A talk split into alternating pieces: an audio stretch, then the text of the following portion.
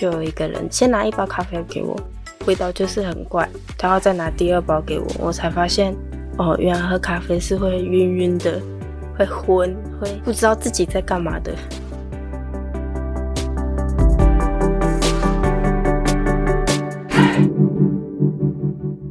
我是什么东西？自立好我，成就好我。我是善慈。我是什么东西？由 CCSA 中华育幼机构儿童关怀协会企划录制。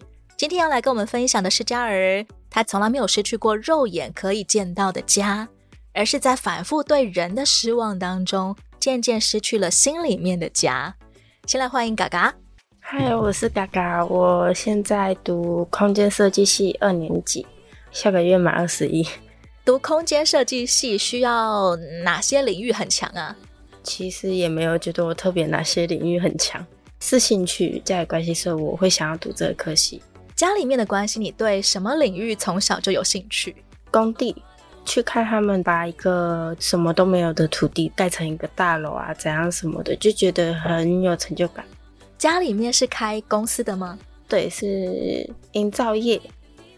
一般人很难接触到的营造业，但你从小就对很多细节啊，算是耳濡目染吗？好像也没有到耳濡目染，因为我小时候是都跟爸爸去工地啊，他都会把我丢在旁边，我自己去玩泥土啊，我就会自己去走走看看呐，所以也不算说是懂很多里面的东西，但是我就觉得我爸爸很酷。在工地里面长大的小女生，对，算是。你还有其他的兄弟姐妹吗？我还有一个继妹。但是后来才有的。对对对对。小的时候的生活，家里面有哪些成员？小的时候，阿公阿妈，我爸爸妈妈，亲生妈妈，还有叔叔跟婶婶，然后还有他的儿子，很大的家庭哎。对，很多人住在一起啊，还有姑姑，但是住在一起就只有叔叔跟爸爸他们。从有记忆开始，爸爸就在做营造业。对家里面其他人也都在这间公司里吗？嗯，没有。阿公阿妈是种田的，叔叔我忘记他前面是做什么，反正现在后面跟弟弟也是在跟爸爸一起上班。小的时候你会向往自己长大要做什么，或者是当一个怎么样的人吗？会啊，会觉得说自己想要当医生，会想要当老师，会想要当什么，但是后面。越来越大之后，看爸爸这样子，我就觉得爸爸是一个很酷的人，我就会想要跟他一样。酷的点是，就像我前面说的，把一个什么都没有的土地盖一栋栋大楼出来，或者是说人家的家。对，在这么多人的大家庭里面，谁最疼你？其实大家都很疼我，是后面因为有了新的成员加入之后，就觉得我也不知道怎么讲。不单单是继妹，也代表有继母的出现。对对对，爸爸妈妈之间出了什么状况？他们状况我不太清楚，反正就是很多问题存在。直到后面小一、小二的时候，他们差不多那时候就离婚了。妈妈搬出去，你跟着爸爸这边一起住。对对，那时候好像也没有人问过，说我想要跟爸爸还是跟妈妈。我小时候没有面临过这个问题，但是后面都是跟爸爸一起生活。小一、小二的嘎嘎，对于妈妈不见了这件事情，你有感吗？其实那时候我只知道他们离婚，但是妈妈那时候是跟我们一起住在一起的，所以我不会特别有感。直到后面我们搬家之后，只有我搬过去，啊，妈妈还在原本的那个家的时候，我才发现哦，我妈妈好像真的不见了。以前你跟妈妈亲密吗？亲密，他那时候会陪我玩很多小游戏啊，或者小朋友不是都会玩什么老师游戏、医生游戏，啊，妈妈都会陪着我玩角色扮演。对对对对对，嗯，扮家家酒啊对对对对对，他都会陪我玩。毕竟你是小女生啊，对，感觉应该就是理所当然跟妈妈比较亲。对，但妈妈有的时候会释放出让你感觉到不安的气氛，那是怎么回事？爸爸从我小时候他就都是在做营造业，都在外面盖房子。几乎都是妈妈陪着我啊，晚上她就会突然跟我讲说：“恩秀，你睡醒来，妈妈可能会不见，或者是说妈妈出去了还是怎样的。”所以那时候小时候我不太敢睡得很深，因为我怕随时随地她会不见。妈妈是要你做好什么心理准备吗？我也不晓得诶、欸，但是我记得他每天好像都会吃药，也不知道那是什么科的药。不知道跟那个药有没有关系，还是怎样的，所以我从小就很没有安全感。妈妈好像一直在释放出她要离开你了的讯息。对，等到真的离婚了，妈妈有来跟你 say goodbye 吗？或者是交代一些什么吗？我记得她有写过信，放在我不知道爸爸那件事情知不知道，但是我那时候小时候就是手会很操整，东翻翻西翻翻，就翻到爸爸办公桌里面有一封信，我知道那是妈妈写给我们家里面的人的。但是我那时候小时候我看不懂字，所以我也不知道说那是什么意思。其实你知道妈妈是有留话给你的，只是你看不懂。对，可能是这样子。因为我后面搬家嘛，就转学。啊，那时候我妈妈在学校附近找了一个房仲的工作，就离我学校很近。他中午都会来买饮料给我。这是你几年级以后的事？三四年级的时候，转学之后的事情。妈妈一直是有挂念嘎嘎的啊，有时候我也会上安亲班，自己走路回家，你就会故意多绕一点路去经过。哦，看妈妈在那里，我就进去；啊，妈妈不在那里就好，那就回家。妈妈其实是刻意找你学校附近的工作的，我不敢保证，但至少我放学我可以偷偷的自己去找妈妈，然后妈妈中午也会来买饮料给我喝。跟妈妈之间的互动有没有比较印象深刻的事情？哦，有。那时候妈妈好像偷偷带我去办一个门号，去小学生要帮你办个门号，为了打电话给你。对对对，不用通过爸爸，也不用通过阿公阿妈。对，不用跑去找他。那时候带我去办门号啊，因为那个爸爸那时候都去那里缴钱，所以都会有一点认识。店员就有跟爸爸讲，门号已经要办好了哦，我就被抓到，我跟妈妈 还有联络。爸爸其实是不希望你跟妈妈联络的，不是说不希望，是觉得说可以跟他讲啊，不用这样，不要偷偷的跟妈妈联络。对对对，你想跟妈妈联络，让我知道，不会担心我说我会不会哪一天跑不见，你到底被谁带走了，你人在哪里？对对对对，原本要跟妈妈有私下联络的手机，但现在办不成了，接下来就只能继续上学放学的，有事没事去妈妈工作的地方绕一绕看一看。对。你有曾经对家里的人哭过？为什么妈妈不在了吗？我有好奇过，为什么妈妈会不见？我知道是妈妈做错事情，做错事情之后有牵连到爸爸，啊，爸爸其实也对他很好，后面他们才离婚的。啊，我后面也不会去哭说啊，为什么你妈要把我妈妈赶走啊，还是怎样的？我不会去这样想。其实你很懂当中的事理，虽然不清楚发生什么事，家里的人并没有真的故意对妈妈不好，真的是有一些事情没有办法。对啊，那是大人的事情嘛，我们小孩子就不要懂那么多。小学生嘎嘎变成了单亲家庭里面的独生女，对，其实你一直都很受宠，怎么会演变成在学校里面会有同学来嘲笑你跟排挤你呢？离婚的时候有其他人知道。小孩子可能有时候他们是无意间的，就去跟其他同学讲啊，就会变成笑我说哦，我没有妈妈这样的。加上我小学其实很常都是阿公阿妈去接我，别的同学大多是爸爸妈妈去接。对，而当小朋友发现嘎嘎不太一样，嘎嘎都是阿公阿妈来接的时候，好像那个不一样就变成了一个嘲笑的理由。对，在阿公阿妈之前，妈妈也会来接我。然后后面变得比较常是阿公阿妈的时候，就我也不知道为什么小孩子会懂那么多。小学生怎么排挤嘎嘎？嗯，有些时候小女生的心思是蛮多的，可能会用双面人吧。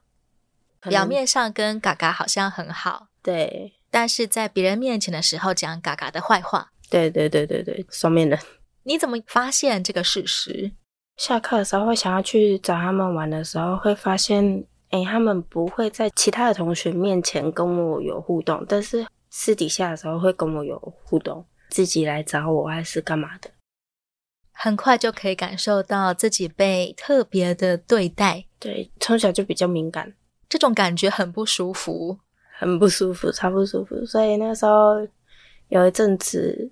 我是每天打电话，打公共电话给爸爸，讲说我不想上学。爸爸知道是因为同学嘲笑你跟排挤你吗？爸爸知道啊，后面可能是因为我吵爸爸这件事情太多次，因为我把一两节课去打电话找爸爸，然后后面变成每一节课都打电话去吵爸爸，叫爸爸来接我回家干嘛什么的，或者是说装病不去上课。爸爸就有跟我讲过，说不可以有鸵鸟心态。爸爸没有想过说要帮嘎嘎转学之类的，或者是跟老师谈谈之类的。有，爸爸会去找老师算吵架。呃，爸爸这么的强势吗？爸爸讲话态度比较直接，可能对别人来说会是一种很差的态度，很差的口气。因为我之前会这样认为我爸爸。在很多人眼中，嘎嘎的爸爸比较凶一点，很凶，因为他是大老板吗？不是，是因为爸爸的讲话方式就是这样，对，比较直接，有江湖味，嗯，很大哥型的那种吗？有一点。那结果呢？老师被吓到吗？老师那时候其实也有跟爸爸说他会处理，啊，后面是因为我跟爸爸说我不想去学校，因为那时候爸爸不想让我转学的原因是因为疯狂打电话给爸爸的时候是五六年级的时候。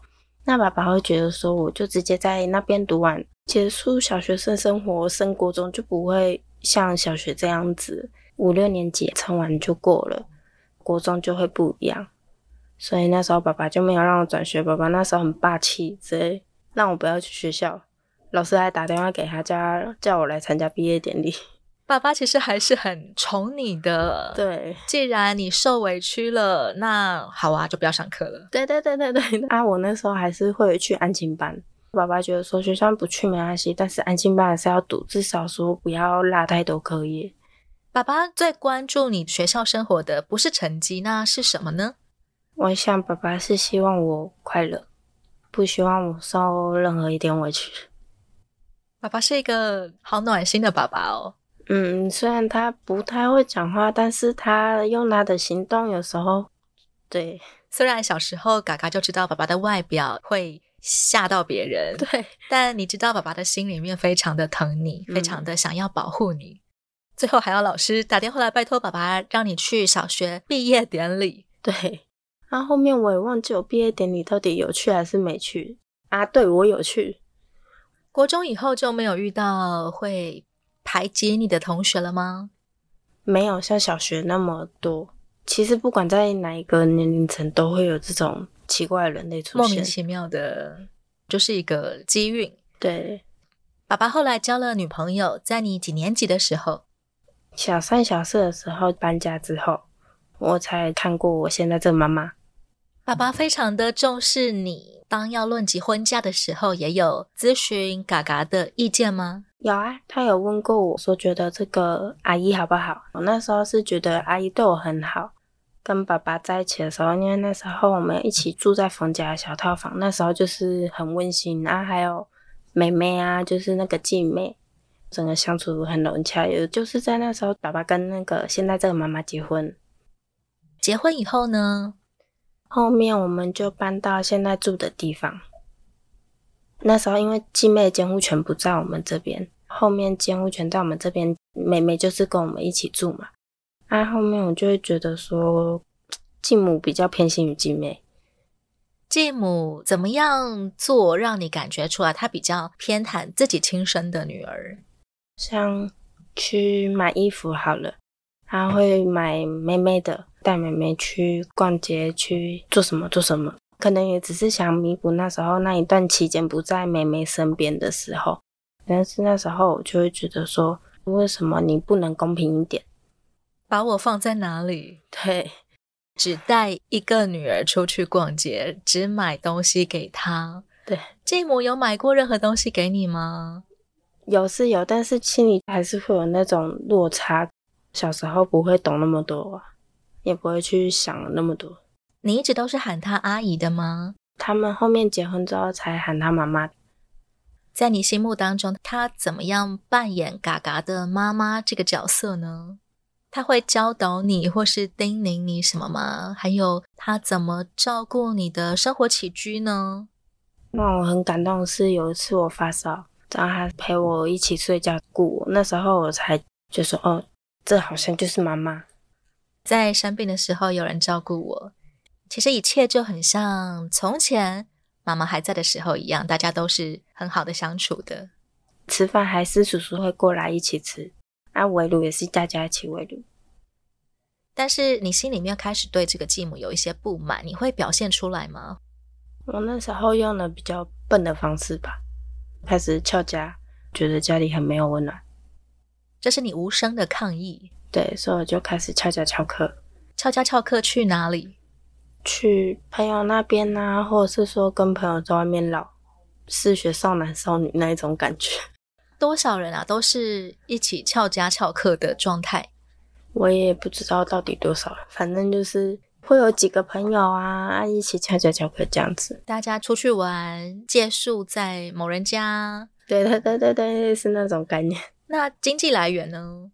那时候比较多是做片的。其实你从小学继母搬进来之后就开始在累积不满，但是真正开始采取抗议的行动是国中。对，翘家翘课之后就学了一些违法的东西。介绍一下你接触了哪些赚钱的方式？像诈欺去骗阿公阿妈的钱，其实那是一件我不会想要去做的事情，但是很奇怪的就是跟着他们用他们那些钱。维持我们现在能吃能住的东西。虽然你并没有真的参与诈骗，但是你会使用朋友们透过诈骗赚来的钱。对，你不想参与，是因为你觉得这件事情不太道德。对，毕竟从小成长的环境，阿公阿妈都非常疼爱嘎嘎。对，那时候还有吸毒，之后还有卖毒。你碰触毒品的时候是什么样的状况呢？第一次，第一次就是有一个外面认的干哥哥，我很喜欢吃永和豆浆。刚唱完歌，喝完酒之后回去的时候，还打电话给我，问我在哪里，说他要带我去吃永和豆浆。那我就跟他走了。走了之后，我说啊，不是要去吃永和豆浆，因为他那个路开的不是开去永和豆浆，他们是载我到汽车旅馆。在车上的时候，其实我就看那个干哥哥状态有点怪，有点呛。对，大概猜得出来说，说他可能吸毒。然后面到汽车旅馆的时候，因为都是男生啊，然后我就在旁边角落，就有一个人先拿一包咖啡包，吧咖啡包给我吃下去。我不知道到底是要有什么样的感觉，这个毒品才是有用的。是冲水喝的吗？是用泡的，真的就跟泡咖啡包一样的方式。嗯。只是它味道就是很怪，喝起来是像有怪味的咖啡吗？对，会苦。后面他问我说有没有感觉，我不知道怎么跟他回答，我就说没有感觉。他要再拿第二包给我，我才发现哦，原来喝咖啡是会晕晕的，会昏，会不知道自己在干嘛的，懵掉。喝到第二杯之后，对，就是直接视线模糊，你完全不知道你在干嘛，走路有时候会软软的。接下来。会有上瘾吗？上瘾吗？我觉得心瘾比较多，可能现在心情很难过，我不知道要干嘛。喝酒好像也不能干嘛，那就喝咖啡吧，就演变的一直喝，一直喝，一直喝。喝那个掺有毒品的咖啡会比喝酒更忙。我也不知道为什么那种东西喝下去，我会觉得哦很放松，就是暂时不用去想那些事情，远离那些事情的感觉。嗯最后是为了寻求放松的感觉而去喝它。对，这个东西应该不便宜吧？之前我刚喝的时候，我记得蛮便宜的，但是后面听人家讲说，现在毒品价格蛮贵的，一包几百啊，这样什么的。你那个时候每周喝大概多少杯啊？不晓得。之前有一次。我跟那个带我喝咖啡那个哥哥他们一起去外面，那时候发烧，他跟我讲说喝那个会退烧，身体会比较舒服，然后我就喝，那就昏下去了嘛，之后就想睡觉，起床的时候就哥哥我很无聊，无聊啊，那桌上还有继续喝，所以我也不会知道说我到底喝了多少。其实从头到尾都在一个懵的状况，对，就是懵了，睡了，醒了，喝，这样。反正它一直都是有放松的效果嘛，所以好像你真的感觉蛮好的。对，好像就真的是感冒药哦，吃下去就好了。不过再吃点了吧。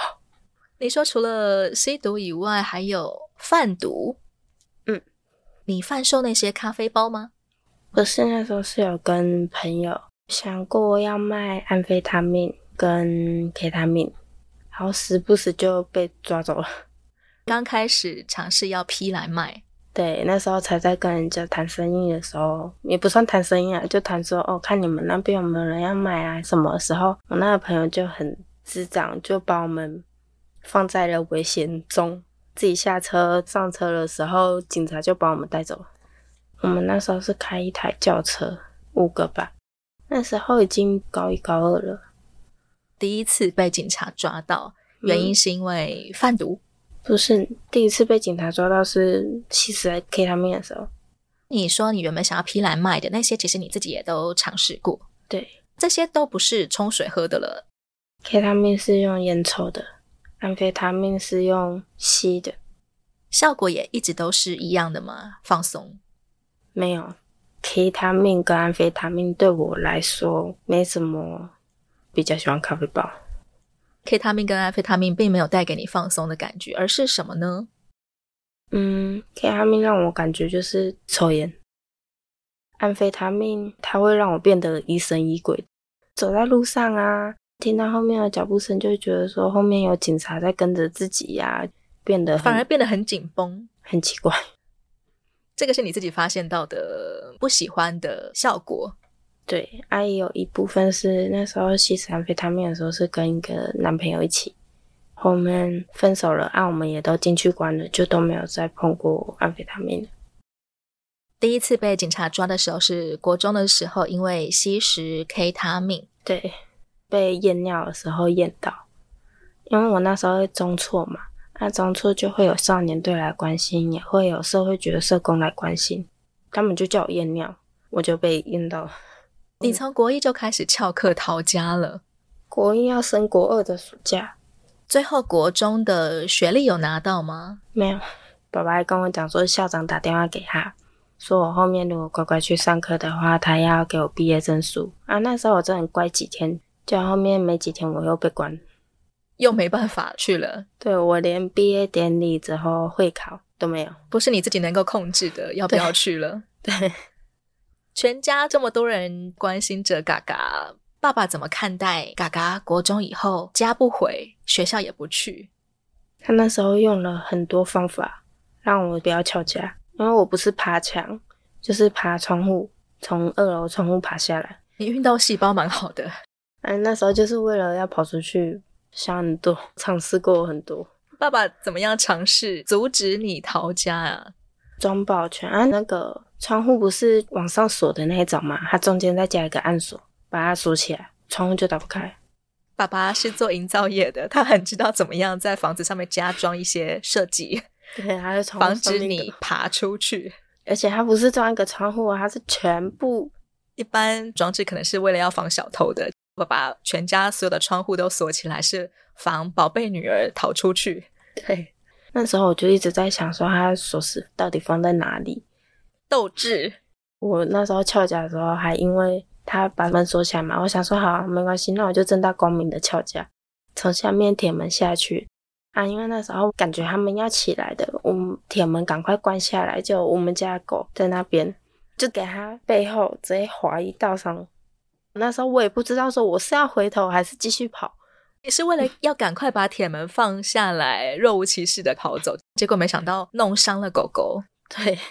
当时候你也吓了一跳，对，那时候我是真的是愣在那里，我不知道怎么办，我就只能算了，跑吧，也没有办法顾这么多了。我其实也蛮怕那只狗的，它蛮凶的，所以我如果回去的话，我好像也会 被狗狗记仇，对，也会有什么危险，那不然我就跑了。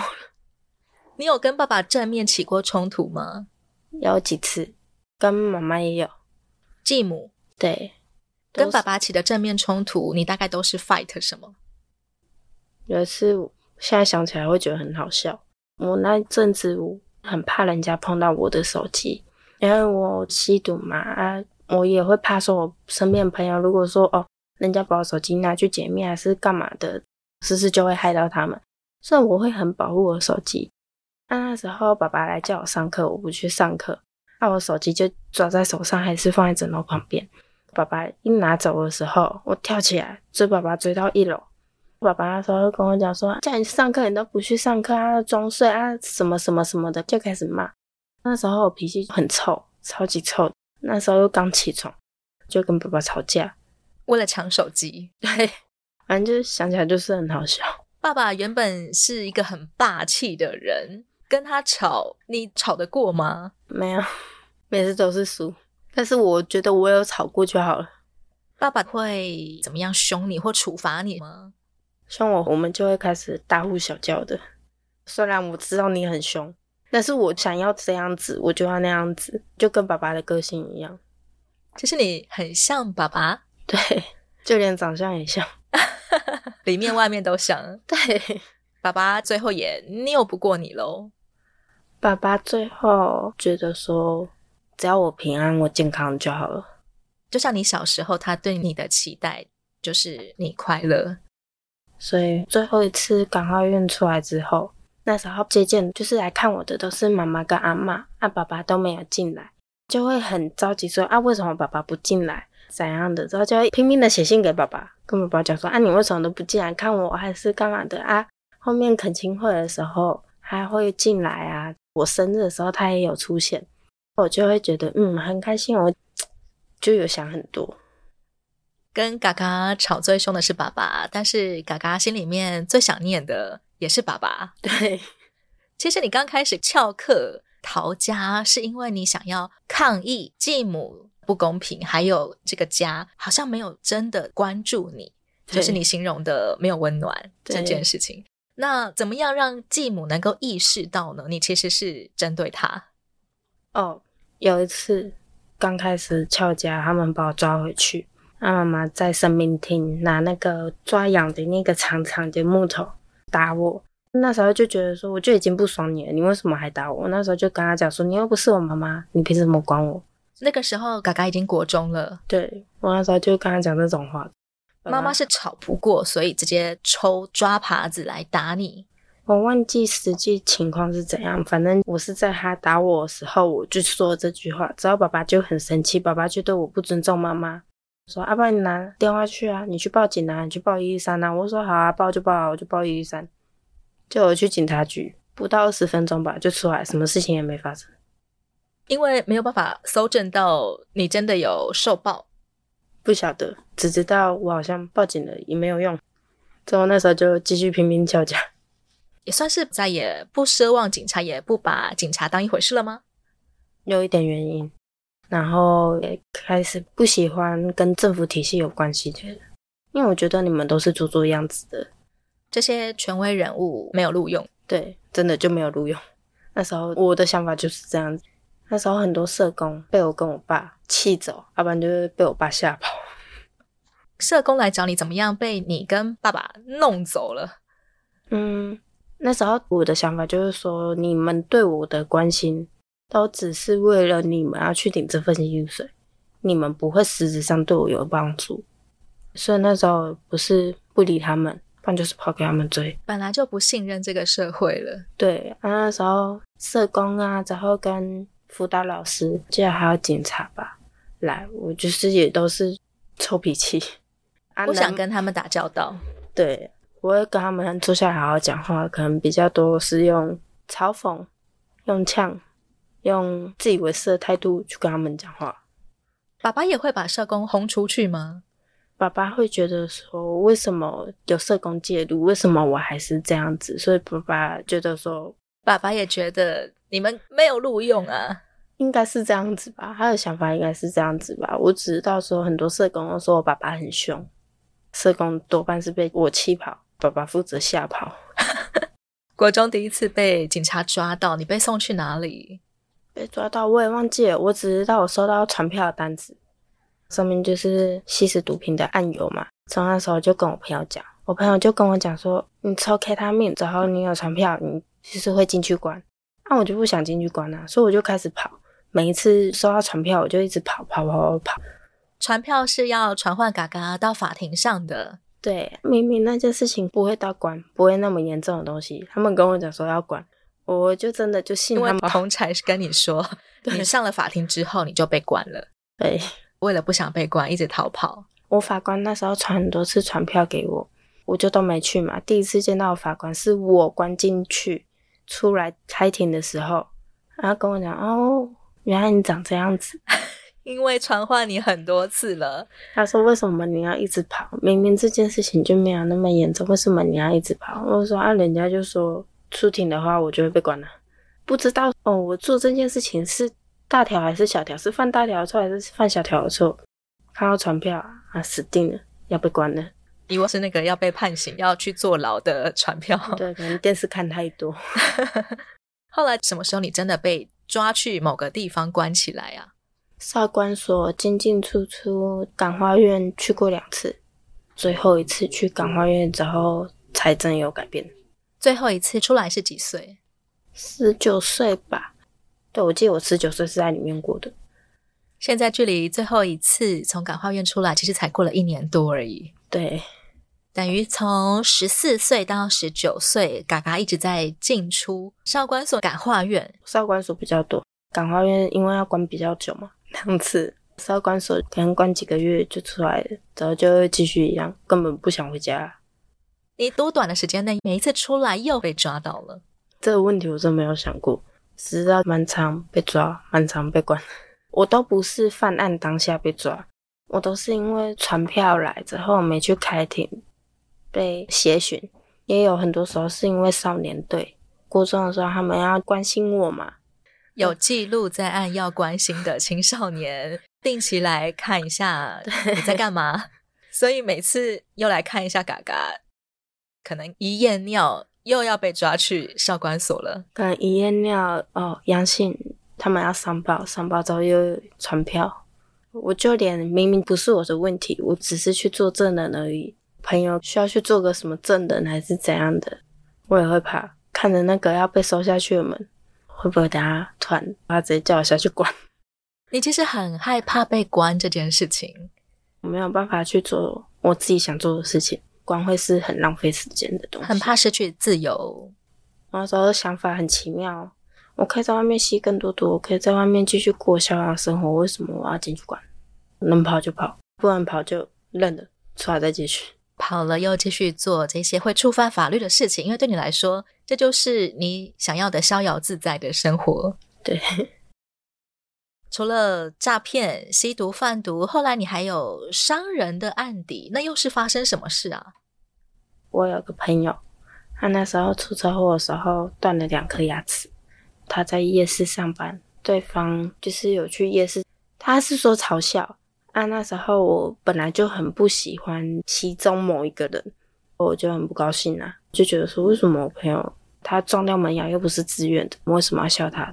就很不爽，就去打人。你去打人？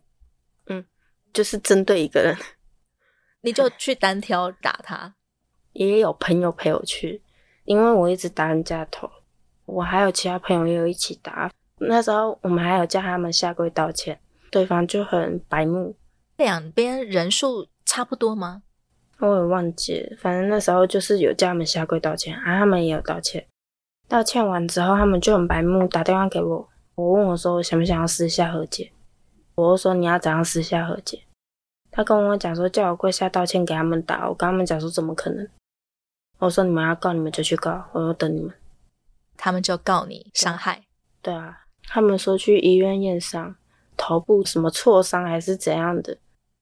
其实你也知道，如果你真的答应的话，会变成你落单被他们打。我不怕被他们打，只是我觉得，凭什么？你凭什么打我？